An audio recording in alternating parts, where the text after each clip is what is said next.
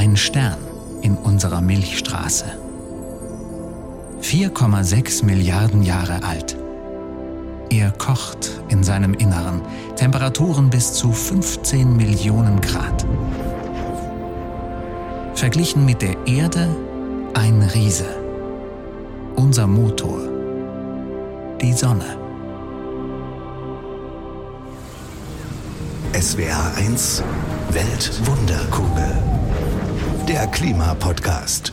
Wir sind in diesem Podcast normalerweise kreuz und quer auf unserer Kugel unterwegs. Heute Horizonterweiterung. Wir reisen ins All zur Sonne mit Sami Solanki, Professor für Astronomie und Direktor am Max-Planck-Institut für Sonnensystemforschung. Hallo. Ja, guten Tag. Sie erforschen einen Giganten. Ziemlich weit weg, lässt sich nicht auf den Labortisch legen. Was ist denn die Sonne für Sie persönlich? Für mich hat die Sonne eine vielfältige Bedeutung. Zum Ersten als Menschen, genau wie jeder andere. Wenn die Sonne scheint in unseren Breiten, fühle ich mich besser, wohler, tanke auf.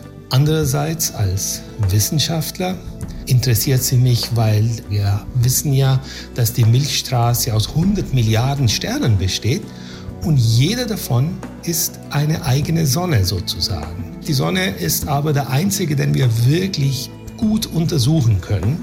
Zudem ist die Sonne auch, und das finde ich besonders wichtig, unser Stern. Das heißt, das ist der Stern, der unser Leben gewissermaßen bestimmt. Die Sonne hält die Erde warm und dadurch ermöglicht es eigentlich erst uns als Menschen und die höherwertige Lebewesen. Diese Wärme, dieses Licht, diese unglaubliche Menge an Energie der Sonne. Kann man die in Zahlen irgendwie ausdrücken? Wie viele Nullen braucht man da? Ja, kommt auf die Einheit drauf an, aber so geht ganz schnell, so gegen 30 Nullen oder sowas, ja. In Erg pro Sekunde zum Beispiel. Ich habe gelesen, in einer Sekunde wandelt die Sonne 5 Millionen Tonnen Materie in Energie um, die sie dann als Wärme und Licht in den Raum schickt. Das kann man sich gar nicht vorstellen. In der Tat, das ist schwer vorzustellen und es ist eigentlich noch komplexer, weil diese Umwandlung von Materie in Energie, das ist der gleiche Prozess, der in einer Wasserstoffbombe abgeht. Nur dort reden wir nicht um Tonnen, sondern um Kilos. Und hier reden wir von Millionen Tonnen pro Sekunde. Das heißt, es gehen da Millionen und Milliarden Wasserstoffbomben die ganze Zeit im Innern der Sonne ab. Allerdings völlig unschädlich für uns, weil um diesen Kernreaktor in der Mitte der Sonne gibt es eine dicke Gasschicht, die genügend massiv ist, dass das alles schön stabil im Innern hält. Und für uns ist es gut, weil es eben das Licht und die Energie produziert, die wir brauchen. Sonne und Sonnenenergie. Wie können wir sie sinnvoll nutzen und gibt es Grenzen? Darum geht es heute bei uns und wir hören dazu auch Harald Desing vom Schweizer Forschungsinstitut EMPA, Heiko Hildebrand von Next to Sun und Christian Sattler, Leiter des Instituts für Future Fuels beim Deutschen Zentrum für Luft- und Raumfahrt. Mein Name ist Christiane von Wolf, ich bin Redakteurin bei SWR1 Baden-Württemberg. Ignition Sequence Start. 3, 2, 1 zero. All engine running. Herr Solanki, Februar letztes Jahr. Da startete um 5.03 Uhr von Cape Canaveral in Florida eine Rakete mit einer ganz besonderen Sonde im Gepäck, Solar Orbiter. Das Ganze eine Mission der ESA unter Beteiligung der NASA. Die Idee stammt aus Ihrem Institut und jahrzehntelang hat man es vorbereitet. Wie war das denn für Sie dieser Moment, als es dann wirklich losging? Total aufregend natürlich. Also ich bin da gestanden und habe das mit offenem Mund, muss ich gestehen. Es war schon eine lange Reise bis dorthin. Und dann hat die Reise ja eigentlich erst richtig begonnen. Solar Orbiter hat ja sechs Teleskope äh, an Bord sozusagen. Die sollen so nah an die Sonne ran wie nie zuvor. Nah heißt in dem Zusammenhang 42 Millionen Kilometer. Stellen wir uns mal vor, wir sitzen vorne auf der Sonne drauf und reisen mit. Also wir sind jetzt seit anderthalb Jahren unterwegs. Was waren denn die bisherigen Highlights unserer Reise? Was haben wir gesehen? Was hätten wir gesehen? Als erstes Mal haben wir alle Instrumente eingeschaltet und getestet. Das ist immer ein heikler Moment weil man weiß nie, so ein Raketenstart, da rüttelst und schüttelst wie verrückt. Es ist schon gut vorgekommen, dass einige Instrumente kaputt gegangen sind. Das war zum Glück bei Solar Orbiter nicht der Fall. Und die Sonde hat zum ersten Mal überhaupt jetzt zum Beispiel Bilder von Flecken, Sonnenflecken und so weiter auf der Rückseite der Sonne gemacht. Ist schon an die Venus vorbei ein paar Mal, also unserem Schwesterplaneten, hat äh, eine erste große äh, Masseneruption in der Corona gesehen. Muss man vielleicht kurz erklären an der Stelle, so ein koronaler Massenauswurf für alle, die die Fotos nicht gesehen haben, den kann man sich vorstellen wie so einen brodelnden Topf, der Teile seines Inhalts rausspuckt und ist durch den Schwanz eines Kometen vorbeigeflogen, der zufällig auch in dieser Gegend unterwegs war. Also es hat viel gegeben und viel passiert. Die eigentliche wissenschaftliche Hauptmission, die beginnt ja erst im November. Was hoffen Sie denn zu erfahren? Also was sind die großen Fragezeichen im Kopf? Ja, Solar Orbit ist eine sehr vielfältige Mission und es gibt nicht nur eine große Frage, die man erhofft, damit zu klären, sondern mehrere. Und die eine Frage, und die steht im Moment im Mittelpunkt, wir müssen die Sonne vorstellen als großen Feuerball oder Gasball mit sehr heißem Gas. Und die ist nicht ganz stabil, die verliert immer einen Teil ihrer Atmosphäre. Das ist viel Materie, wenn wir das in Tonnen rechnen, aber verglichen mit der Masse der Sonne doch wieder sehr wenig. Die Sonne wird nicht einfach verschwinden eines Tages. Aber diese Materie fließt durch den Raum durch, auch an der Erde vorbei, meistens relativ harmlos, aber manchmal eben als so einen Massenausbruch, eine Eruption, die durchaus schöne, aber auch eben negative Einflüsse auf die Erde und auf unsere technische Infrastruktur haben kann. Und das will man verstehen, wie die Sonne den ganzen Raum um die Planeten herum mit Gas füllt. Das ist eine der Grundfragen. Wir sprechen gleich weiter, gehen jetzt aber erstmal zurück auf die Erde. Klar ist, ohne die Sonne keine Energiewende. Ohne Solarenergie kommen wir nicht von Kohle, Gas, Öl und den damit verbundenen CO2-Emissionen weg. Doch obwohl die Sonne eine unerschöpfliche Energiequelle ist, dürfen wir sie nicht unendlich anzapfen. Dann käme unser Planet tatsächlich aus dem Gleichgewicht. Untersucht hat das das Schweizer Forschungsinstitut EMPA in St. Gallen. Ich habe mit Harald Desing gesprochen. Er und seine Kollegen haben hochkomplexe Rechnungen angestellt und sind zu einem erstaunlichen Ergebnis gekommen. Von der gesamten Sonnenenergie, die bei uns ankommt, sollten wir nur 0,04 Prozent technisch nutzen. Einen winzigen Teil.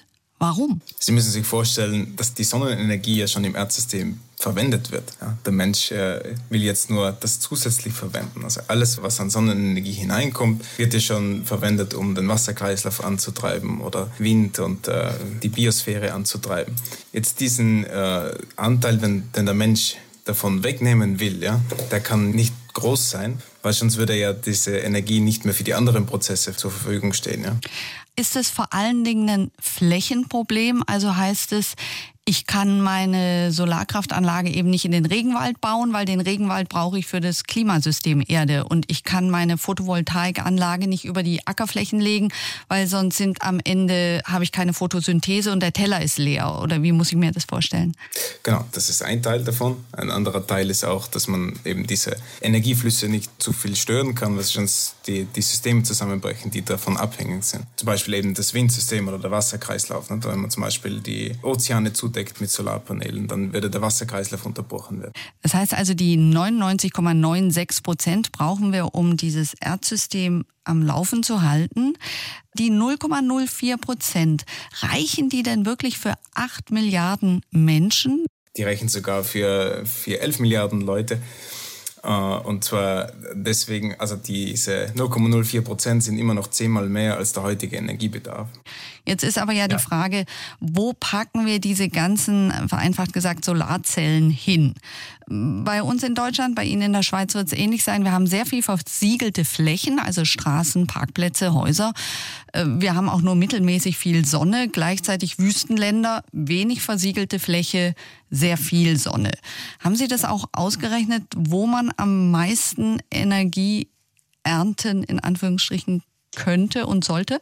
Der Clou dabei ist der, dass man, wenn man die ganze ohnehin schon gebaute Oberfläche, also alles, was schon versiegelt ist, also Dächer, Fassaden, äh, Parkplätze, Straßen, Schienenwege, all das, was ohnehin schon der Natur weggenommen wird, wenn man das nutzen würde, zusätzlich also diese ohnehin schon versiegelte Oberfläche mit Solarenergie nutzen würde, dann würde das ausreichen, um 11 Milliarden Leute mit 2000 äh, Watt versorgen zu können. Also man bräuchte dafür gar keine Wüstenflächen anzugreifen. Wir sprechen ja über planetare Grenzen. Und es geht ja auch um sowas wie den ökologischen Fußabdruck von Solaranlagen. Also Stichwort Herstellung, Verschrottung. Wie kann denn das auf lange Sicht funktionieren, also auch für die kommenden Generationen? Also Solaranlagen sind wenig Elemente drin, die bedenklich sind. Es ist hauptsächlich Silizium, das ist im Prinzip Hauptbestandteil der Erdkruste. Und es gibt ein paar wenige Dinge, die man sonst noch braucht, das Aluminium und, und Silber, aber das kann man auch ersetzen mit anderen Materialien. Also es ist vom ökologischen Fußabdruck her nicht entscheidend. Was eigentlich entscheidend ist, ist der Flächenverbrauch. Ja, und da gehen wir eben in unserer Studie davon aus, dass es eine Doppelnutzung der ohnehin schon versiegelten Fläche ist. Der Flächenverbrauch in Wüsten ist, ist weniger kritisch, weil in der Wüste sowieso weniger äh, Biodiversität herrscht. Ja. Aber man kann natürlich auch nicht die, die Wüste komplett zudecken, weil das ändert nämlich die Klimareaktion der Wüste, also im Prinzip die Rückstrahlungskapazität der Wüste. Wüsten sind quasi sowas wie eine Reserve, technisch äh, schwer umsetzbares Potenzial. Aber wenn man einen kleinen Teil der Wüste zudeckt, dann würde das schon ausreichen, was Sie jetzt nicht mit einrechnen konnten, war ja diese riesige Rolle, die politische Entscheidungen spielen. Also zum Beispiel, wir wählen im September, damit bestimmt man auch mit, in welchem Tempo wir diese Energiewende einleiten.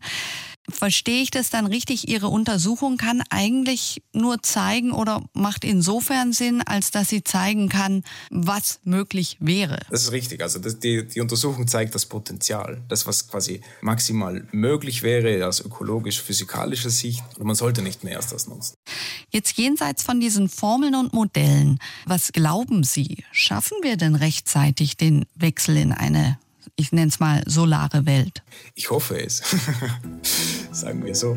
Es gibt genügend Potenzial. Es gibt auch genügend Leute, die sich schon dazu Gedanken machen. Und das Bewusstsein in der Bevölkerung äh, wächst. Die Frage ist nur, äh, können wir das in die richtige Richtung treiben und äh, können wir schnell genug die Transition hinkriegen? Zur Einordnung, Schweizer und EU-Bürger verbrauchen aktuell im Schnitt 16 mal so viel Energie wie beispielsweise Menschen in Bangladesch oder Indonesien.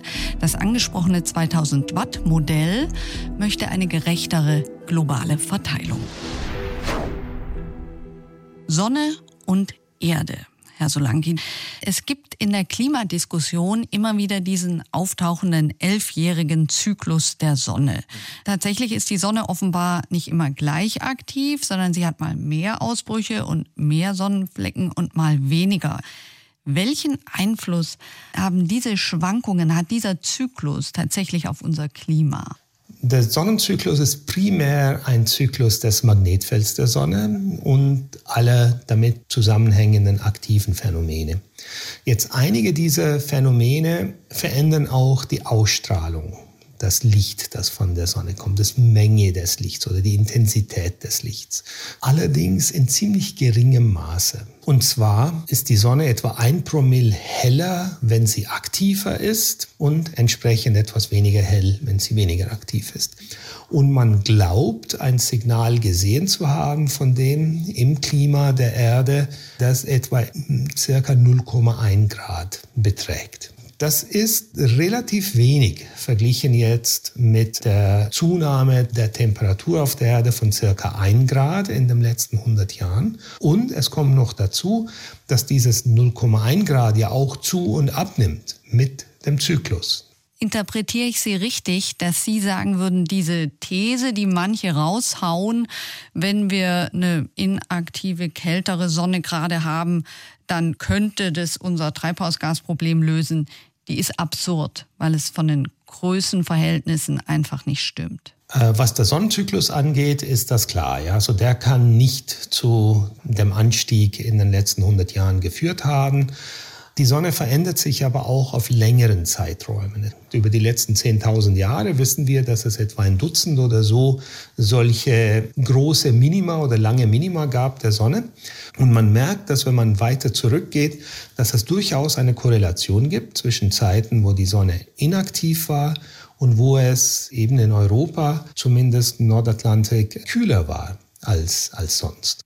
Aber würde das heißen in der Konsequenz, dass Sie sagen, ja, diese langen Zyklen der Sonne könnten vielleicht schon unser Treibhausgasemissionenproblem lösen? Nein, würden sie nicht. Diese Temperaturschwankungen, die man dort gemessen hat, die waren klein. Die waren 0,1, 0,2 Grad in der Größenordnung. Da kann die Sonne vielleicht noch etwas ausrichten. Und sie müsste dann auch von der ziemlich normalen Aktivität, die wir jetzt haben, wirklich wieder ein großes Minimum reingehen. Wann das passiert, das können wir nicht vorhersagen. Das kann auch hunderte Jahre dauern, bis das kommt. Das heißt, es bleibt doch unsere Aufgabe zu gucken, den Klimawandel zu begrenzen. Absolut. Eine Heuwiese so groß wie 17 Fußballfelder. In Asen, ein 1300 Seelendorf, gehört zu Donaueschingen in Baden-Württemberg. Hier wächst Grünfutter für Tiere. Die ganze Wiese ist grün, bis auf die Reihen dunkler Zäune, die die Wiese in regelmäßigem Abstand durchziehen. Zäune aus vertikal aufgestellten Solarmodulen.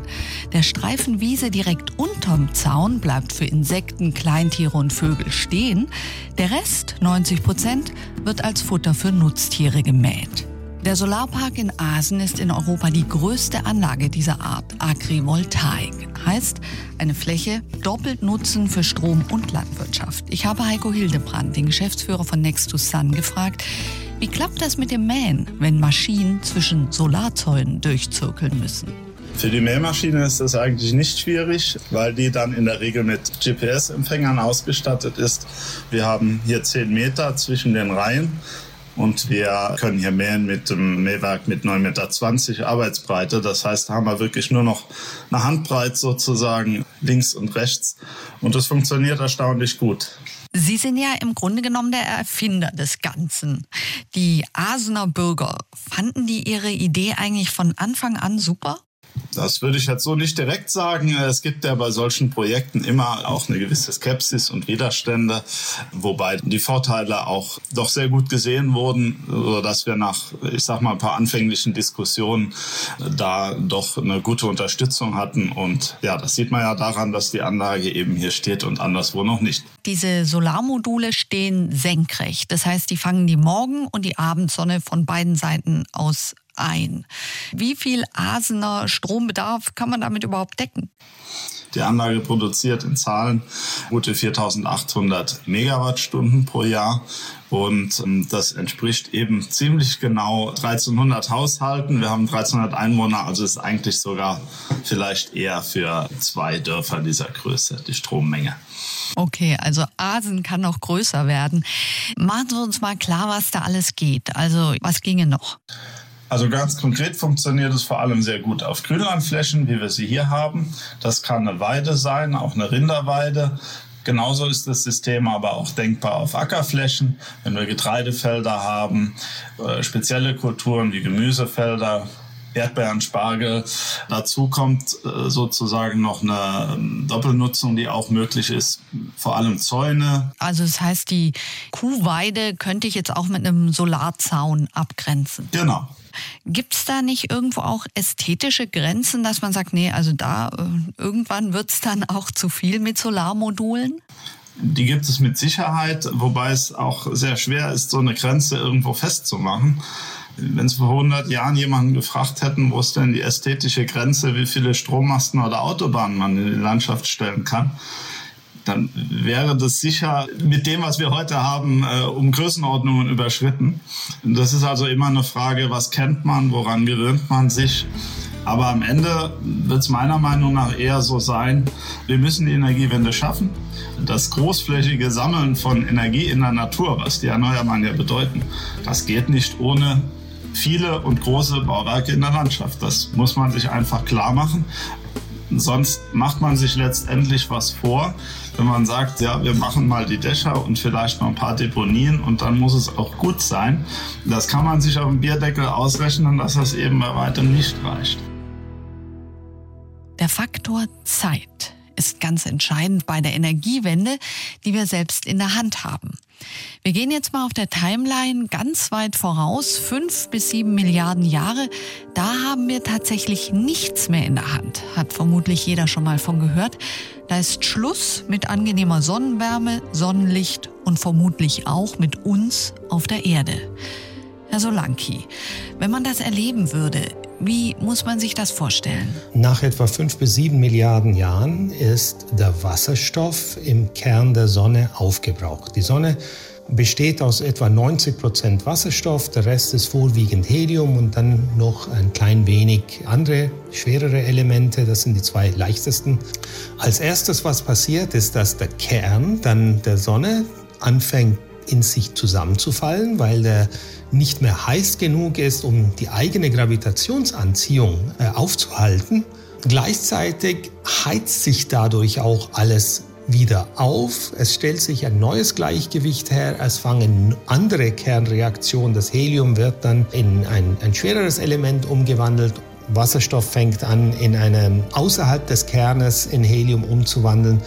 Jedenfalls führt das dazu, dass die Hülle der Sonne durch diese zusätzliche neue Wärme, die jetzt kommt, aufgebläht wird. Die Sonne wird so groß, dass sie auf jeden Fall den Merkur und die Venus höchstwahrscheinlich auffressen wird.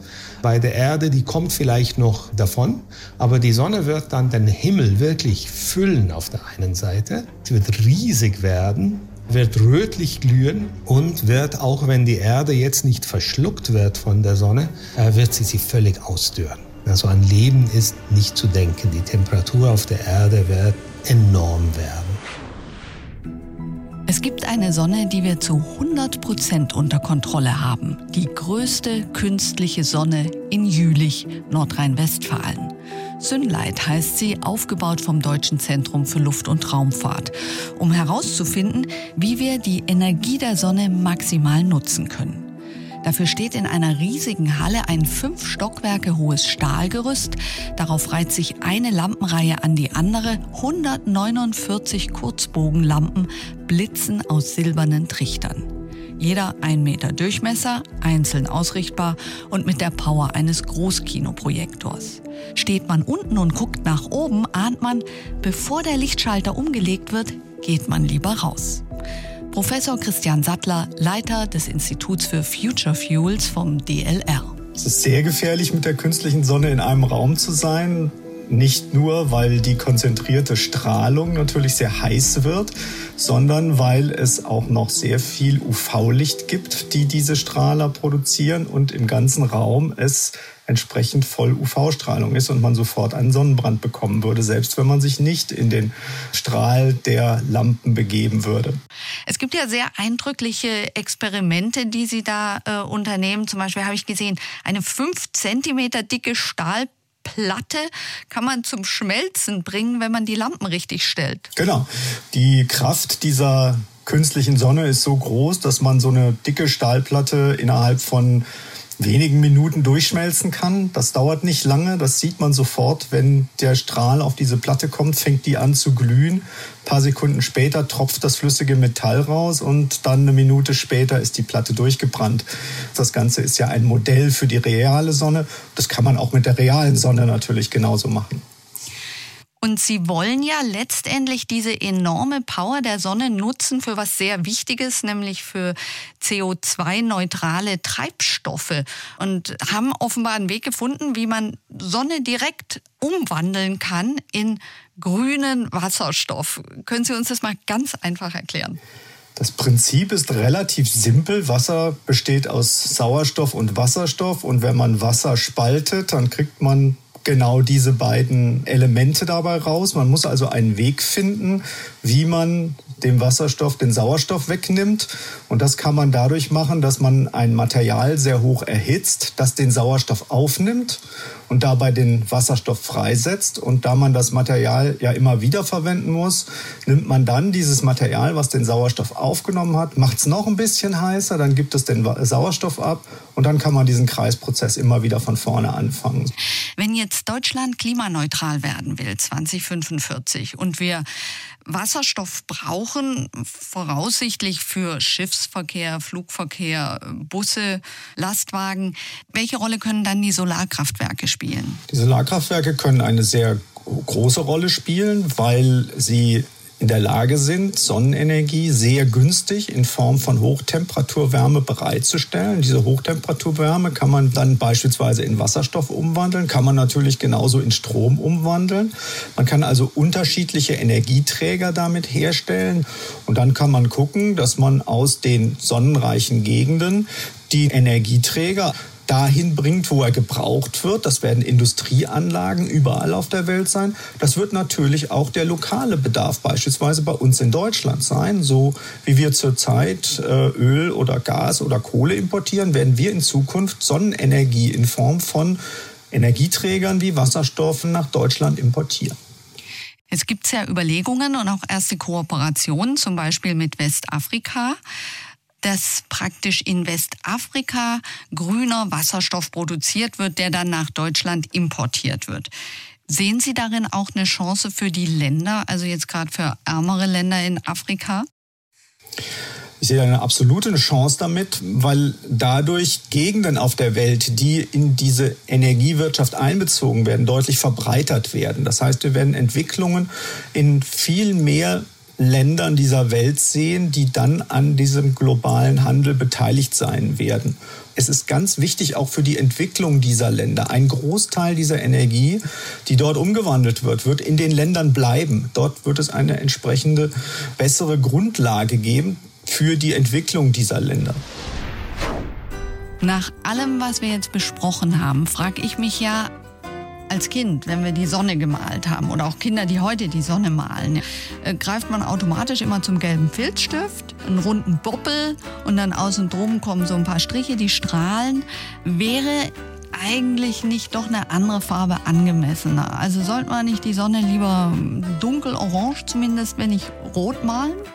Naja, also falls es Kinder gibt auf der Erde in fünf bis sieben Milliarden Jahren, dann würden sie die Sonne bestimmt dunkel, orange und rot und sehr groß formatfüllend malen.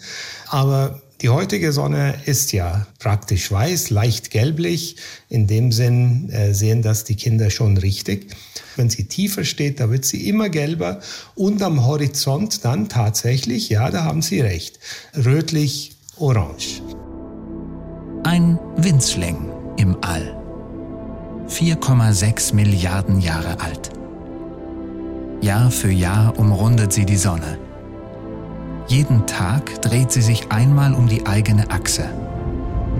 Die Erde. Sami Solanki, Sie sind Sonnenforscher. Was ist die Erde für Sie? Ja, zunächst mal Heimat. Das ist da, wo wir leben. Und es ist unser Planet und es ist der einzige Planet, den wir haben, auf dem wir leben können ohne weiteres. Ich glaube, alles andere ist noch wirklich sehr viel Science Fiction. Und in dem Sinn ist die Erde schon etwas, um das wir Sorge haben müssen. Weltwunderkugel. Wissen, was Klima ausmacht. Der Podcast von SWR1.